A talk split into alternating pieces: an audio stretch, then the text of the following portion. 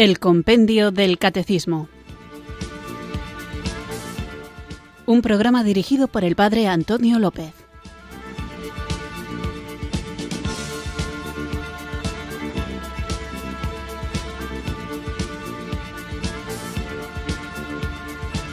Muy buenas tardes, queridos oyentes de Radio María. Recibido un cariñoso saludo desde Irurzun, en Navarra, quienes sintonizáis una tarde más esta emisora de la Virgen, esta radio que cambia vidas, Radio María, para en el que vamos recorriendo las distintas preguntas y respuestas que nos ofrece lo que da título y hace de guion a nuestro programa, el Compendio del Catecismo. Este pequeño documento, bueno, finito, pero muy rico, en el que vamos recorriendo toda la doctrina de nuestra Iglesia Católica, una doctrina que como creyentes, enamorados de Jesucristo, ansiosos por dejar que su plan se cumpla en nuestras vidas, tenemos que conocer. Nuestra fe no está fundamentada en opiniones ni en sentimientos, aunque son valoradas las opiniones y ponemos en juego los sentimientos, la verdad revelada se fundamenta en Jesucristo que ha dejado en su iglesia al Espíritu Santo para que éste la guíe a la verdad plena y los hombres, cumpliendo la voluntad del Padre, le demos gloria. Y nuestra misión, nuestra misión en esta vida es la de gozar del amor de Dios, pero este es un gozo que no se hace individual o interiormente, sino que es un gozo que por su propia naturaleza está llamado a ser expansivo, a ser compartido, a ser divulgado y a ser vivido por cuanta más gente mejor para que el reino de Dios, con todo lo que ello implica tanto a nivel espiritual como a nivel social, sea una realidad, una fe, la nuestra que muchas veces es desconocida, incluso por muchos católicos de buena voluntad, y que por eso tenemos que formarnos para que nos demos cuenta de cuál es la grandeza de la vocación a la que cada uno de nosotros somos llamados personalmente por el Señor. Una fe que compartida muchas veces, precisamente cuando hablamos de ella, se ve atacada. En ocasiones por desconocimiento, en ocasiones por prejuicios, en ocasiones quiero pensar que las menos por mala voluntad, porque es verdad que vivimos también en una batalla en la que el enemigo trata de sembrar la confusión. Y precisamente para vernos libres de esta confusión, tenemos la doctrina de la Iglesia Católica que nos hace de guía, de faro, y que la propia Iglesia nos hace de barca en la que podemos sentirnos seguros para no vernos devorados, engullidos por el oleaje del mar que distorsiona la verdad. Así que aprendamos, aprendamos a fundamentar nuestra fe, aprendamos a vivirla y aprendamos también a defenderla, porque solamente cuando estamos pertrechados con las armas del Evangelio, cuando estamos protegidos por nuestra Madre la Iglesia, podemos enfrentarnos a un mundo al que somos enviados como ovejas en medio de lobos. No se trata de vivir con temor, ni desde luego ejerciendo nunca la violencia, ni siquiera verbal, pero tenemos que saber defendernos con las herramientas con que Cristo mismo ha defendido a su iglesia, que es dando su vida, predicando la verdad y quedándose presente en ella, en su iglesia, a través de los sacramentos. Por eso es tan importante que nosotros los frecuentemos y que cumplamos con el mandamiento de amar a Dios con todo el corazón, con toda el alma con toda la mente y con todo el ser. Y por eso ponemos en juego también nuestra mente para que iluminada por el don del Espíritu Santo conozca eso que Dios no se cansa de revelar. Así que en actitud de oración, humildes y conscientes de nuestra pequeñez y pobreza, pero conscientes y humildes también en la presencia de la riqueza y la grandeza del Espíritu Santo, invoquemos juntos el don de Dios. Ven Espíritu, ven Espíritu, ven Espíritu.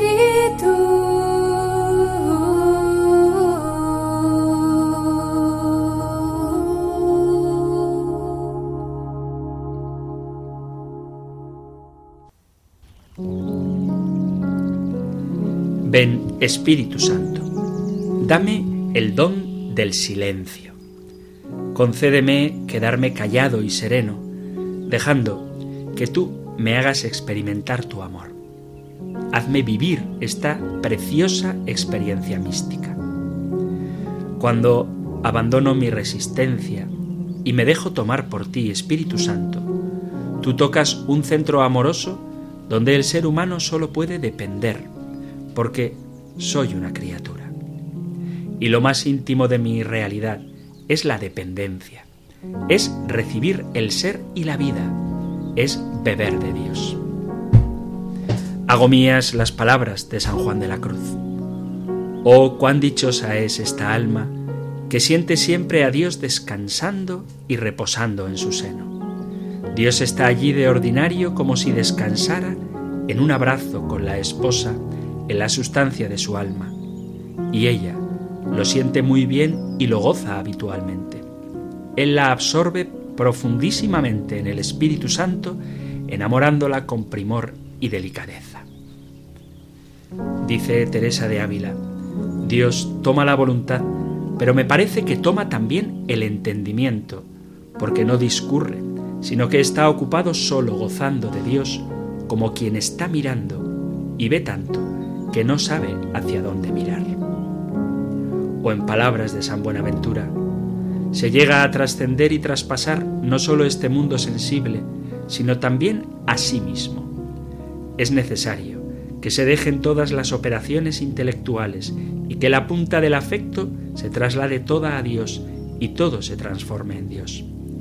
Y esta es la experiencia mística y secretísima, que nadie la conoce sino quien la recibe, y nadie la recibe sino quien la desea, y nadie la desea si el Espíritu Santo no lo inflama hasta la médula para que todo esto se haga vida en mi vida.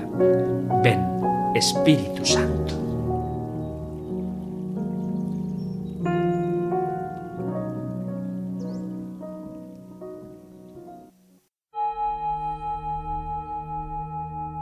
Ven Espíritu,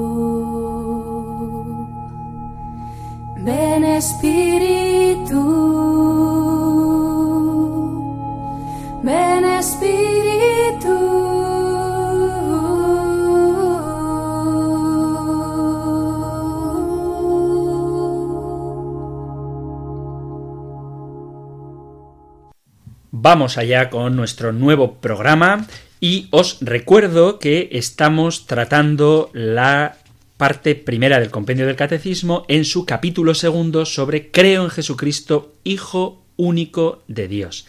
Después de haber hablado del nombre de Jesús y de cómo se hizo hombre por obra del Espíritu Santo, después de haber subrayado el realismo de la encarnación, como Jesucristo se hizo verdaderamente hombre sin dejar de ser verdaderamente Dios, dedicamos unos cuantos puntos a la Mariología, a la figura tan importante de la Virgen María, a su Inmaculada Concepción, al papel que ella juega en el plan divino de la salvación. Hablábamos también de su virginidad y de su maternidad universal. Y después, pero seguimos en el mismo sector, en la misma sección del compendio del catecismo, comenzábamos a hablar de los misterios de la vida de Cristo y cómo todos los acontecimientos de la vida de Cristo, también los de su vida privada, son misterio porque son el plan salvífico, el plan que tiene Dios para salvar a los hombres.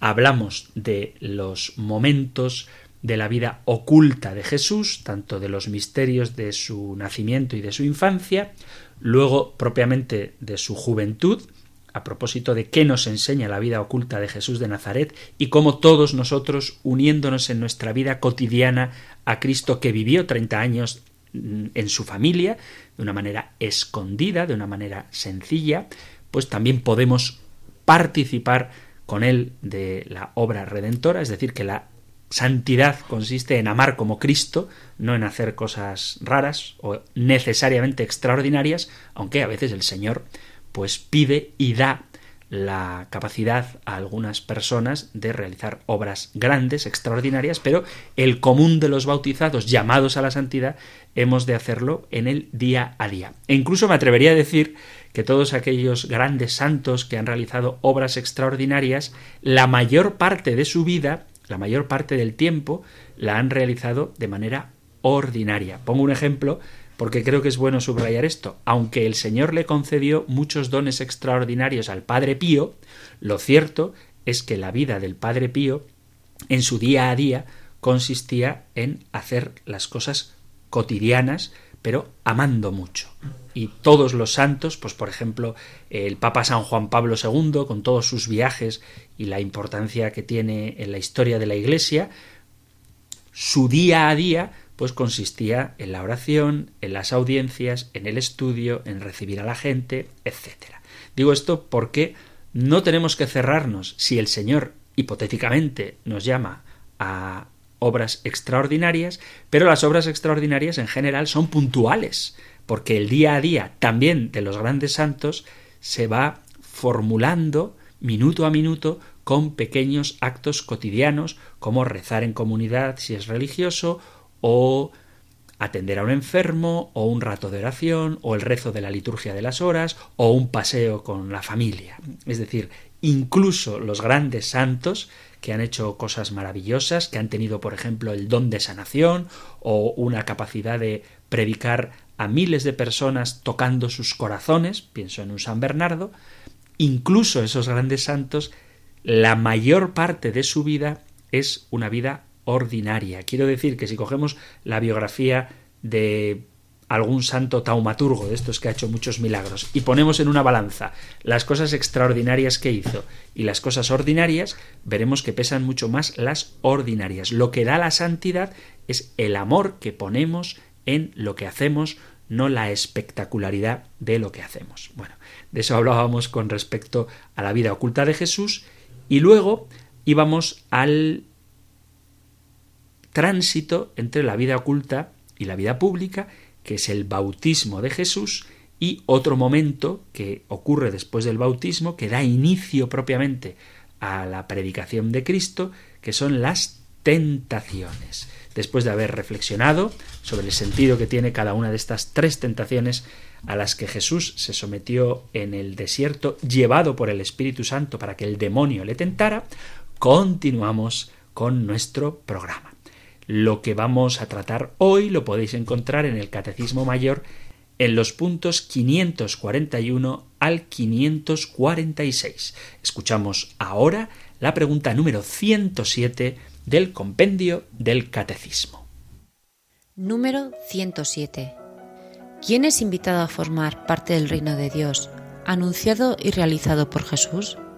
Jesús invita a todos los hombres a entrar en el reino de Dios. Aun el peor de los pecadores es llamado a convertirse y aceptar la infinita misericordia del Padre. El reino pertenece, ya aquí en la tierra, a quienes lo acogen con corazón humilde. A ellos les son revelados los misterios del reino de Dios. Una pregunta, como veis, muy bonita y la respuesta, desde luego, como no puede ser de otra manera, muy hermosa. Todos, absolutamente todos los hombres, incluso el más horroroso de los pecadores, está llamado a formar parte del reino de Dios.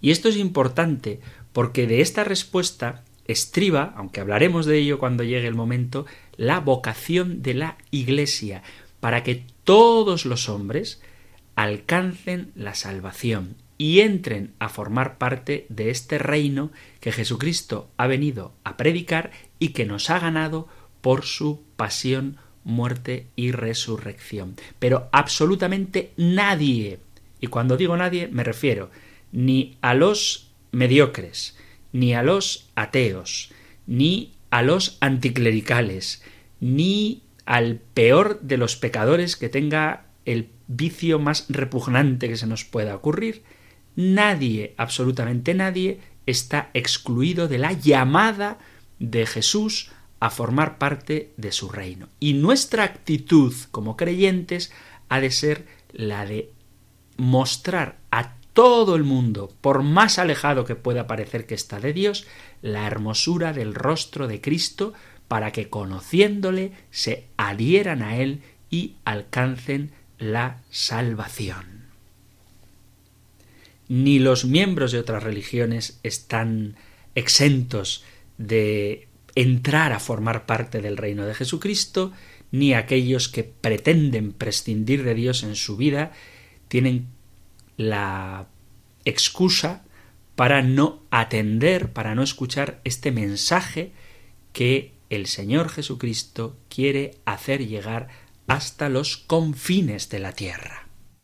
Mirad que en esto estriba la vocación de cada uno de nosotros cristianos.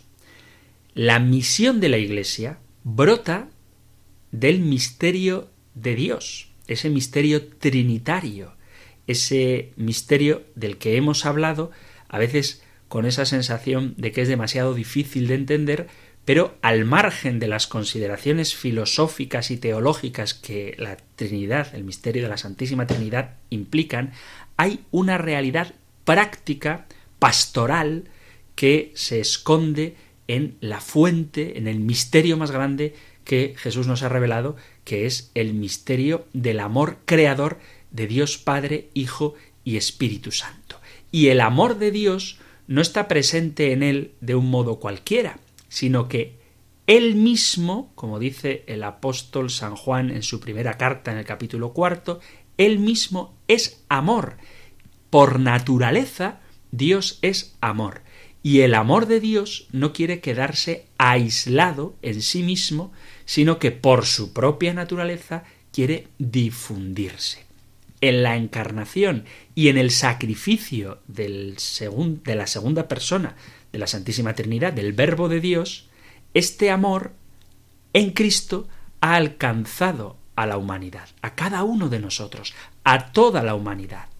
Y esto por el hecho de que Cristo, el Verbo de Dios, por decirlo de alguna manera, ha salido de su esfera divina y se ha hecho carne, se ha hecho hombre y se ha hecho hombre para cambiar al hombre, para transformar al hombre. El acontecimiento de Jesucristo es algo que desborda la imaginación del hombre, porque se produce un auténtico intercambio entre Dios y los hombres. Nosotros no tendríamos nada que darle a Dios y lo único que podemos poner ante la presencia del Señor, lo único que tenemos que no hemos recibido de Dios, es nuestro pecado. Y Él, en Jesucristo, lo acoge y lo asume como propio, y a cambio nos hace participar de su vida divina. Se trata de un intercambio desigual que se lleva a cabo en la vida y en la pasión de Cristo. Jesucristo se hace pecador en el sentido de que carga sobre sí nuestro pecado y asume lo que es nuestro, es decir, el pecado, y nos da lo que es suyo, es decir, la vida divina. Y cuando Él nos ha dado su vida divina, ese pecado que Él ha cargado por nosotros se puede convertir en la capacidad de ofrecerle nuestro amor, de entregarle nuestra humanidad redimida, Solamente gracias a la generosidad de Dios, el hombre que es pobre recibe la riqueza divina.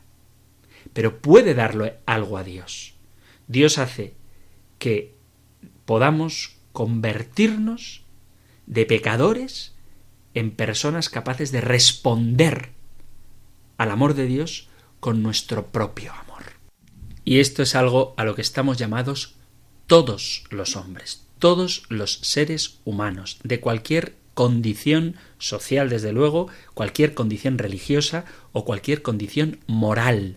Todos estamos llamados a responder al amor de Dios manifestado en Cristo Jesús con nuestro propio amor. Y el ser de la Iglesia se debe precisamente, como dice el Papa Benedicto, a este intercambio desigual. La Iglesia no posee nada por sí misma ante Dios que ha fundado a la Iglesia.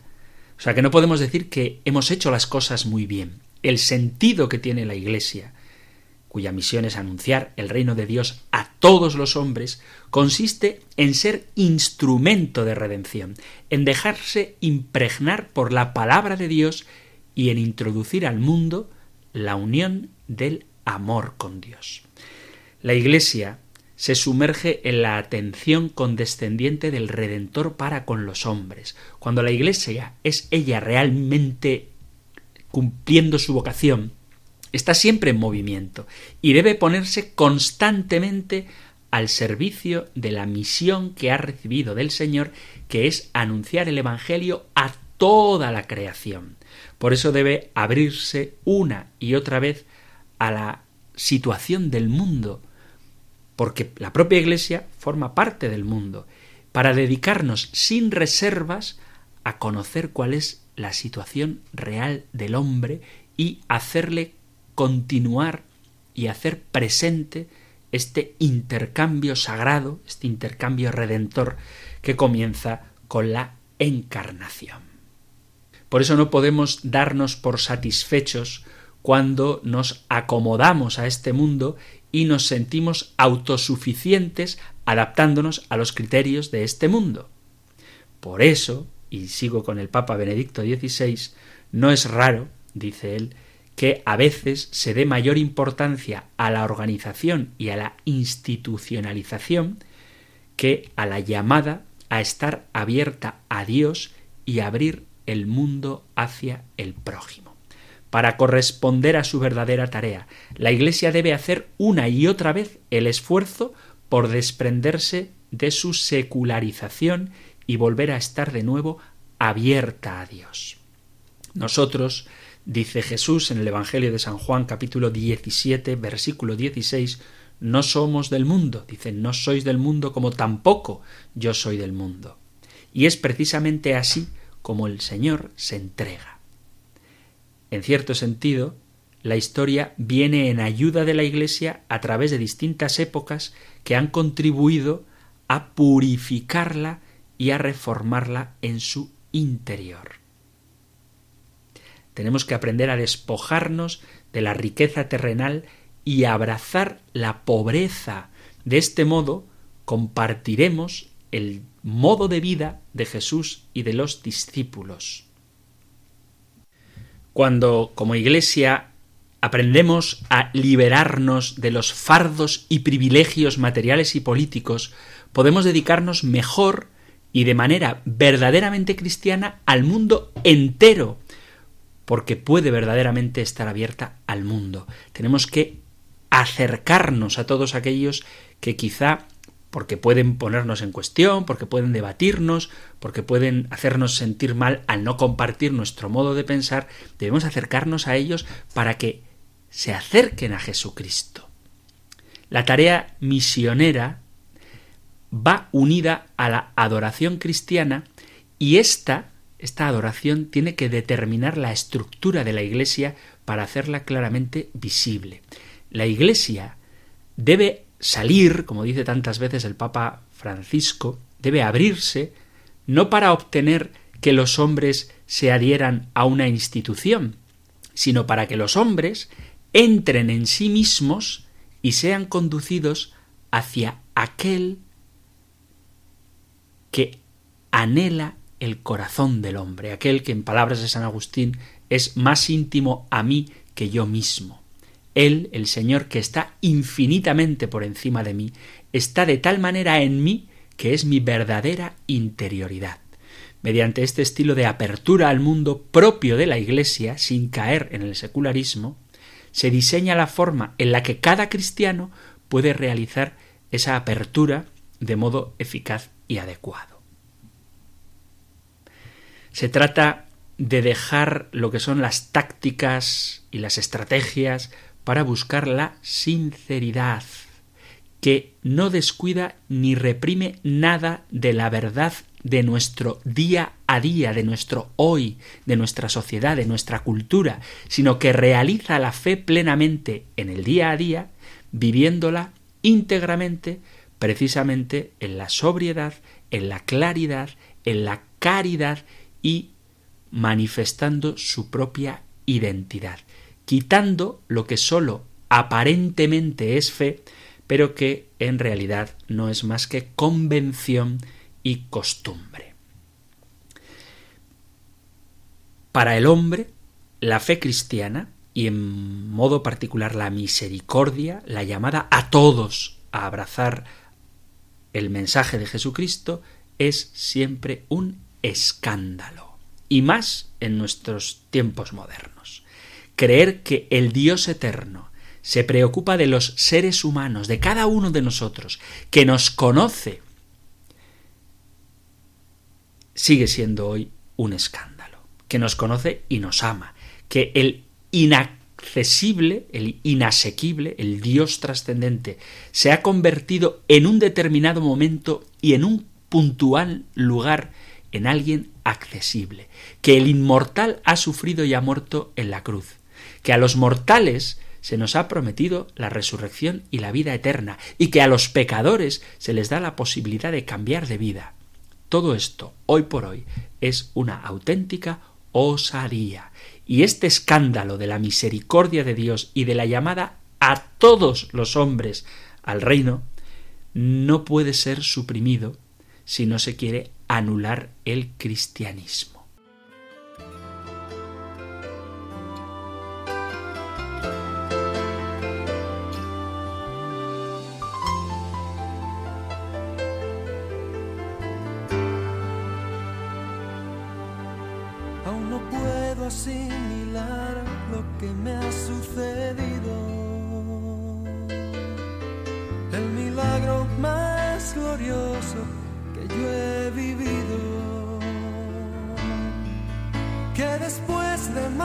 That.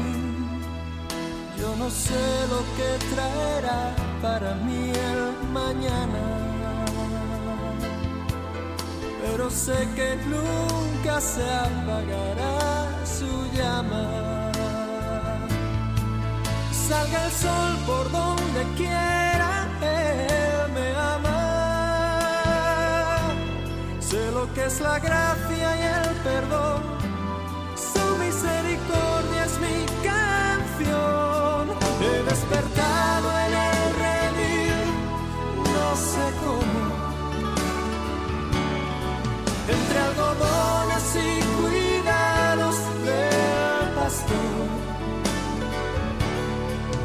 Y antes de poder hablar de mi pasado, me atraviesan sus palabras y su voz. Que se alegra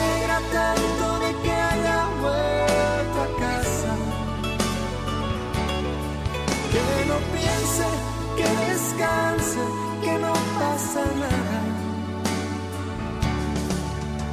dormido en su regazo lo he sabido.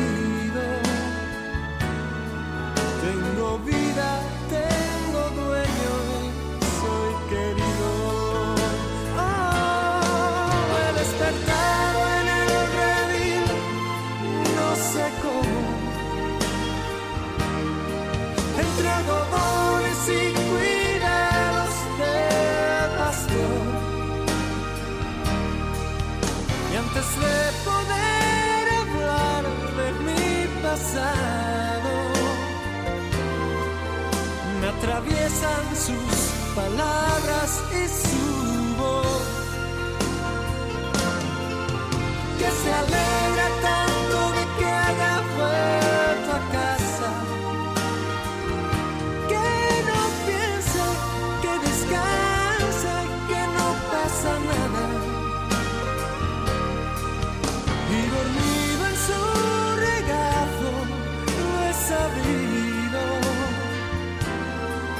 Tengo vida, tengo dueño y soy querido.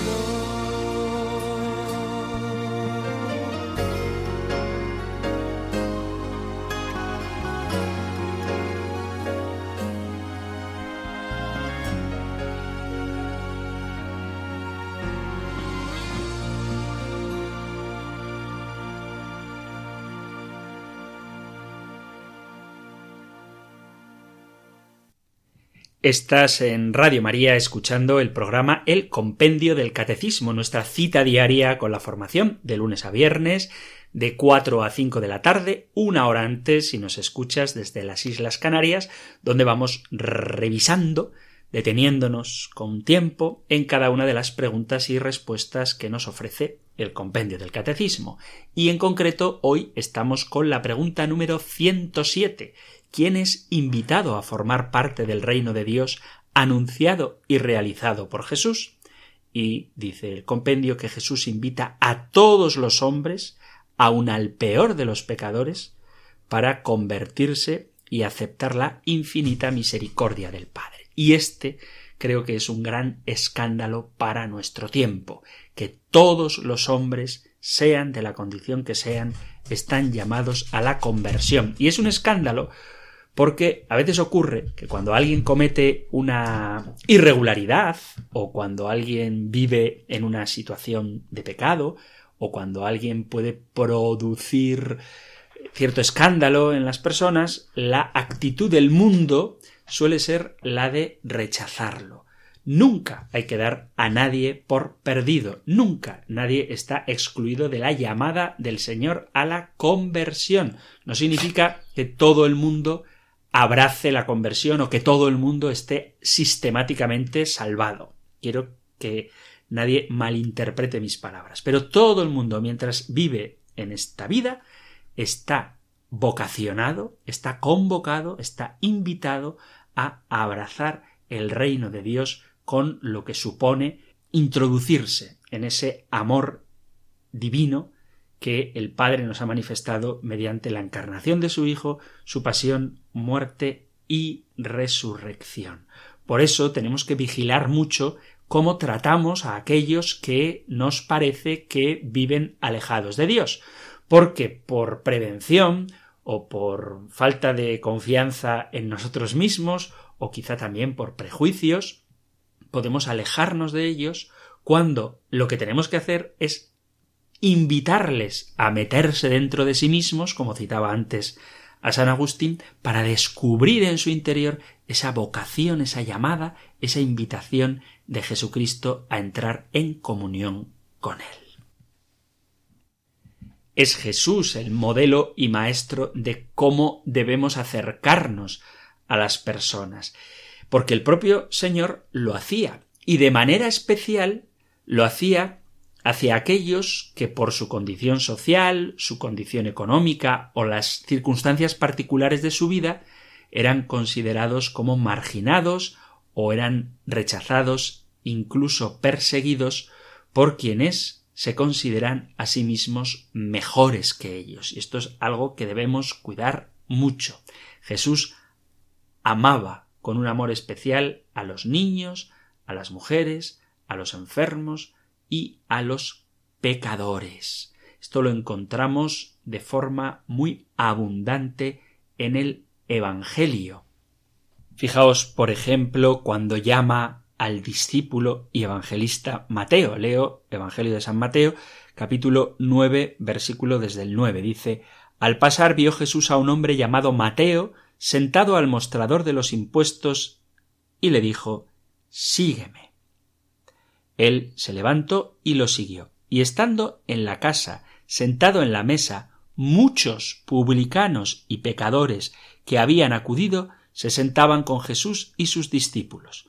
Los fariseos al verlo preguntaron a los discípulos ¿Cómo es que vuestro maestro come con publicanos y pecadores? Jesús lo oyó y dijo No tienen necesidad de médico los sanos, sino los enfermos. Andad, aprended lo que significa misericordia quiero y no sacrificios, que no he venido a llamar a justos, sino a pecadores. O qué decir del precioso pasaje de la llamada a la conversión de Zaqueo. Lucas capítulo 19, desde el versículo 1, entró en Jericó e iba atravesando la ciudad. En esto un hombre llamado Zaqueo, jefe de publicanos y rico, trataba de ver quién era Jesús, pero no lo lograba a causa del gentío porque era pequeño de estatura.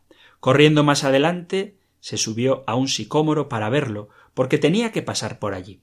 Jesús al llegar a aquel sitio levantó los ojos y le dijo Zaqueo, date prisa y baja, porque es necesario que hoy me quede en tu casa. Él se dio prisa en bajar y lo recibió muy contento. Al ver esto, todos murmuraban, diciendo ha entrado a hospedarse en casa de un pecador. Pero Zaqueo de pie dijo al Señor Mira, Señor, la mitad de mis bienes se la doy a los pobres, y si he defraudado a alguno, le restituiré cuatro veces más. Jesús le dijo Hoy ha sido la salvación de esta casa, pues también éste es hijo de Abraham, porque el Hijo del hombre ha venido a buscar y salvar lo que estaba perdido. Otro pasaje muy claro en esto de cómo Jesús ha venido a buscar a los pecadores es el capítulo séptimo del Evangelio de Lucas, versículo 36. Un fariseo le rogaba que fuera a comer con él, y entrando en casa del fariseo se recostó a la mesa. En esto entró una mujer que había en la ciudad, una pecadora.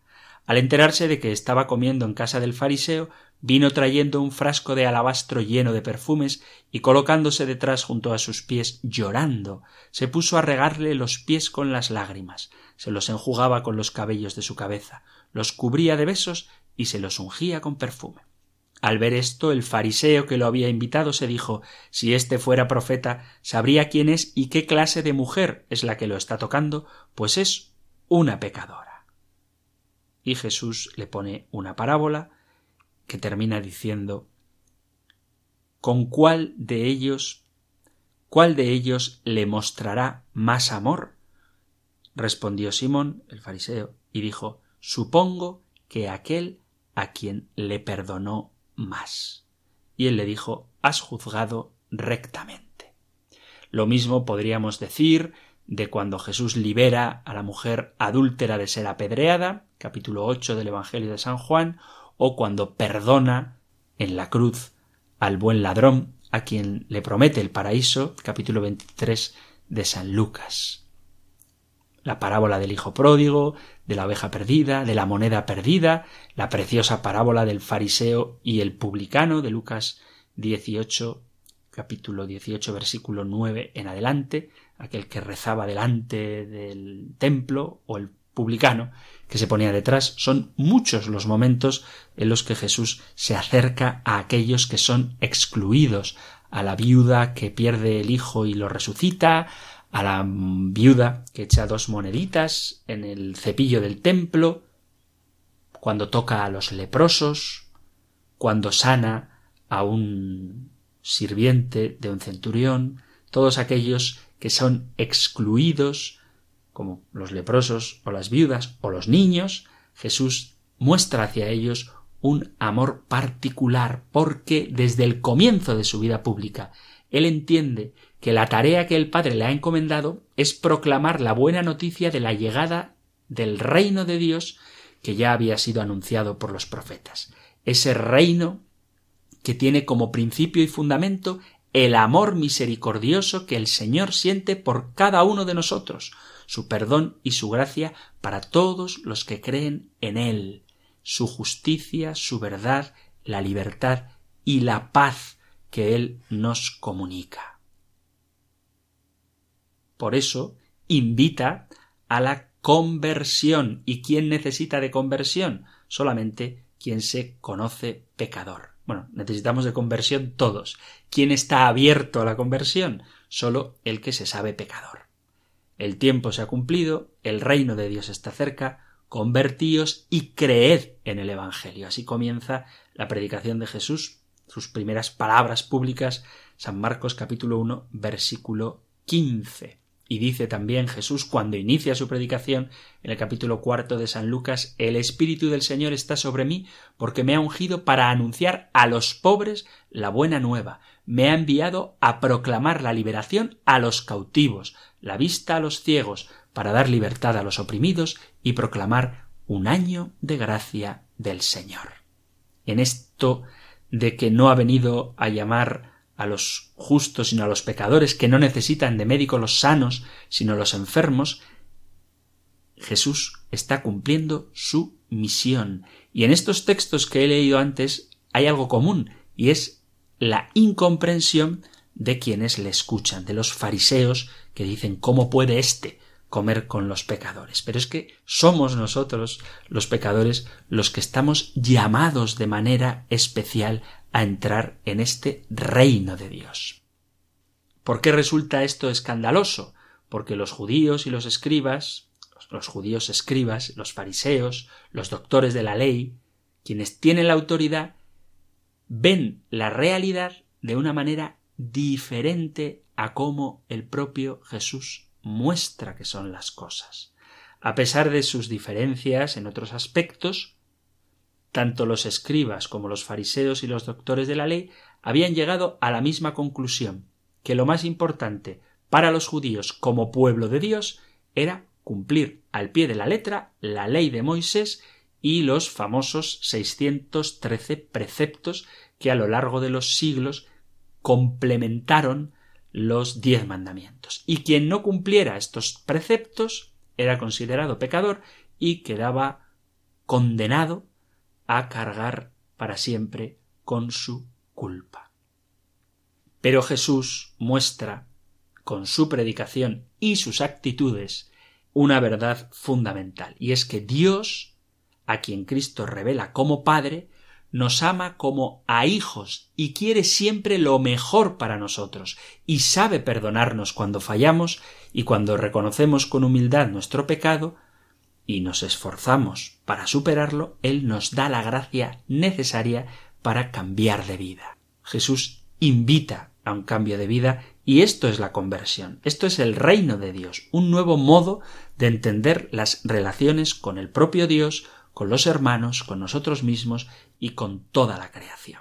Jesús sale en búsqueda de quien se siente pecador, en primer lugar, para que tomemos conciencia de nuestro pecado y del mal que nuestros actos malvados llevan consigo. Y luego de reconocer el pecado, el Señor nos invita a arrancar esos pecados del corazón, porque es del corazón del ser humano de donde brotan todas estas maldades lo que sale del corazón del hombre es lo que contamina al hombre, porque del corazón del hombre salen las intenciones malas, fornicaciones, robos, asesinatos, adulterios, avaricias, maldades, fraude, libertinaje, envidia, insolencia, insensatez, Todas estas perversidades salen de dentro y contaminan al hombre, dice el Evangelio de San Mateo en el capítulo 7, versículo 21 en adelante. Todas las acciones, todas las palabras de Jesús están orientadas a esta verdad central.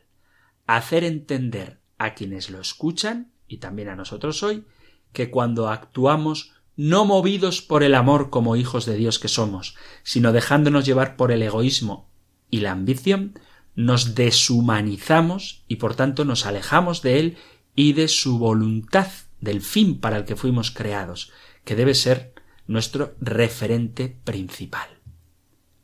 Jesús acerca a su persona, a su corazón, a los pecadores. Jesús come con ellos y sin acusar, sin ofender, sin discriminar, sin marginar, les ayuda a tomar conciencia de su situación y hace presente el amor que Dios siente por ellos y los invita a convertirse y a cambiar de vida. Así que todos, absolutamente todos los hombres, estamos llamados a formar parte del reino de Dios.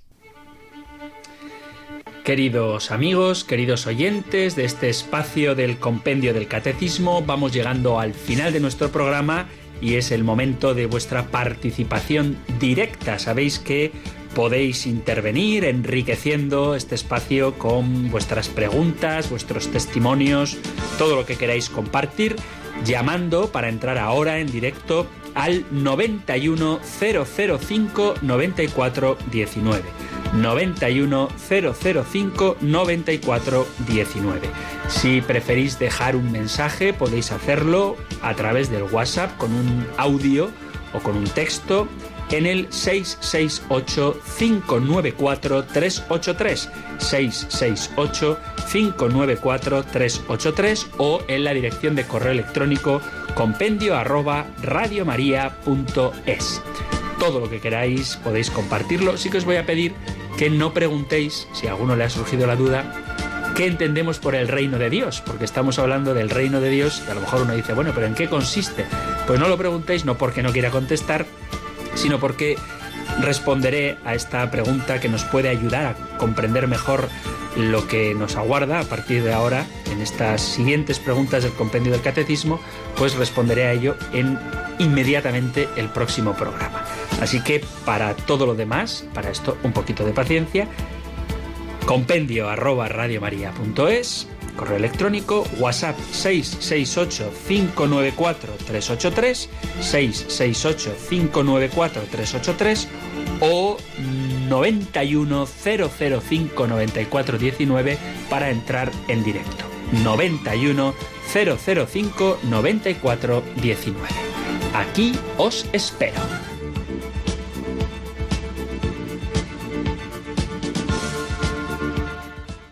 Queridos amigos, queridos oyentes de este espacio de El Compendio del Catecismo, ya tenéis a vuestra disposición abierto para recibir vuestras llamadas el 91 005 94 19 91 005 94 19. Así que vamos a atender ya la primera llamada desde Alcalá. Nos llama Nicole. Nicole, muy buenas tardes. Buenas tardes. Ya llamé otro día y le doy la enhorabuena por su programa que me gusta mucho. Y lo de referencia gracias. hoy me parece que nos parecemos mucho al hijo mayor de la parábola del hijo pródigo. En vez de alegrarnos de la gente si que se arrepienta o tenga esto, decimos, uy, fíjate este cómo es y eso. Y ahora pues, nos, nos entristecemos y nos ponemos mal y entonces creo que lo juzgamos mal y en eso hacemos muy mal. Creo que es una de las cosas que más nos perjudica a los cristianos. Pues muy bien, Nicole, totalmente de acuerdo que puede haber algunas actitudes de hermano mayor de la parábola del hijo pródigo, por eso tenemos que centrarnos sobre todo en el corazón del Padre y alegrarnos con él, sabiendo que hay más alegría en el cielo por un pecador que se convierta que por 99 justos que no necesitan conversión. Y por eso hay que acercarse a la gente alejada para mostrarles esa infinita misericordia del Padre que debería verse reflejada también en las actitudes de los hijos. Muy bien, Nicole, muchísimas gracias por tu llamada. Nos vamos a Madrid y saludamos a Clara. Muy buenas tardes, Clara. Buenas tardes, padre. Hola. Le, iría a preguntar, a lo mejor un poco eh, exagerado, ¿eh? no lo sé. Eh, si Dios Padre eh, es juez, yo le, yo le pedí, pues ha muerto mi marido, le pedí que al ser juez que tuviese misericordia. Me imagino que al último momento tendría misericordia. Pues vamos a creer que sí. El, el problema no es la misericordia de Dios que nunca, absolutamente nunca falta, sino que la dificultad suele estar en la capacidad para acoger la misericordia de aquellos que somos objeto de ella. No sé si me explico. Es decir, el Señor siempre derrama misericordia sobre los que están vivos y sanos y sobre los que están enfermos o a punto de morir. El Señor siempre derrama su misericordia. El problema suele ser que haya apertura a esa misericordia. Normalmente cuando uno está sano se siente demasiado seguro de sí mismo y autosuficiente y no se fía de la misericordia o cree que no la necesita y normalmente también ante la enfermedad uno experimenta su menesterosidad, experimenta su propia pobreza y es más fácil que se abra a la misericordia del Señor. Y yo pienso, esto es una opinión mía, que cuanto más cerca está uno de la muerte, incluso aunque no sea ya para nosotros consciente, para los médicos, ¿eh? en su fuero interno, cuando uno experimenta su extrema pobreza, porque está a punto de perder la vida, es cuando en esa pobreza se abre más a la misericordia del Señor. Así que nunca dudemos de que el Señor pueda negar ni siquiera un ápice de su bondad a quien esté dispuesto a recibirla y confiemos en que tu esposo pues la haya querido acoger y se haya visto tocado por ese amor de Dios y alcanzado la salvación. Pero repito, eso no depende de Dios que sobreabundantemente, como un torrente inagotable, derrama su misericordia sobre los hombres, sino que depende más de los hombres que estemos abiertos para acoger eso que el Señor incesantemente nos ofrece. Así que mucho ánimo, Clara, muchas gracias por tu llamada y nos vamos ahora a Castellón para saludar a nuestra amiga y oyente Rosario. Rosario, buenas tardes. buenas tardes, Padre, que Dios lo bendiga. Muchas gracias. Eh, padre, mm, doy las gracias porque las oraciones que dice en las que me hace falta del Espíritu Santo y luego todo, todo me hace falta. Eh, yo deseo que, que se cumpla en mi vida la voluntad de Dios. Estoy, yo quiero, pero sin Él no puedo. Entonces, eh, mi vida es totalmente dolor de mi alma. Eh, deseo que rece por mi familia, mis nietos. Siempre me duele el alma. Que que, que por ellos para que Dios los convierta y estemos unidas, la familia unida en el amor a Jesucristo y a Dios Padre y a su Santísima eh, Trinidad y a su Santísima Sagrada Familia, su Santa Iglesia. Y mi marido, quiero separarme porque no me quiere verbalmente. Estoy cansada. Bien. Bueno, Rosario, pues muchas gracias por compartir tu situación con nosotros. Eh, si quieres que se haga la voluntad de Dios en tu vida, pues sigue buscándola. Eh, todos los oyentes de Radio María nos unimos en la oración para que el Señor acoja tus peticiones y no olvides que conocer a Jesucristo es experimentar el gozo de su amor. Y aunque es verdad que a veces hay dolores y sufrimientos en la vida, la alegría de sabernos amados por el Señor debería ser el tono, el color propio de los cristianos. Por eso a tu marido dale el gozo de la fe. Entrégate a él, como dice San Pablo en la carta a los Efesios, refiriéndose al matrimonio, como Cristo se entrega a su iglesia. Y pídele al Señor que el Espíritu Santo te colme del gozo de saber que el amor de Cristo es inamovible y que Él tiene ganas de hacernos felices, aunque a veces pasando por la cruz, pero que después nos aguarda la resurrección. El tono de vida de un cristiano nunca, a pesar del sufrimiento, puede ser la tristeza, porque sabemos que al desamor ha vencido el amor de Cristo, que al pecado ha vencido la sangre de Cristo y que incluso a la muerte ha vencido la resurrección de Cristo. Y por eso a Él es a quien debemos contemplar y en Él es en quien debemos hacer el centro de nuestro corazón. Así que cuenta con nuestras oraciones y que la presencia resucitada de Cristo en tu vida te llene de la alegría del Espíritu Santo para gloria de Dios Padre. Queridos amigos, queridos oyentes, llegamos al final de nuestro programa, así que nos despedimos como cada día con la bendición que encontramos en el capítulo sexto del libro de los números. El Señor te bendiga y te proteja, el Señor ilumine su rostro sobre ti y te conceda su favor, el Señor te muestre su rostro y te conceda la paz. Muchísimas gracias por estar ahí, gracias por escuchar el compendio del catecismo y si queréis, volveremos a encontrarnos en un próximo programa. Un fuerte abrazo.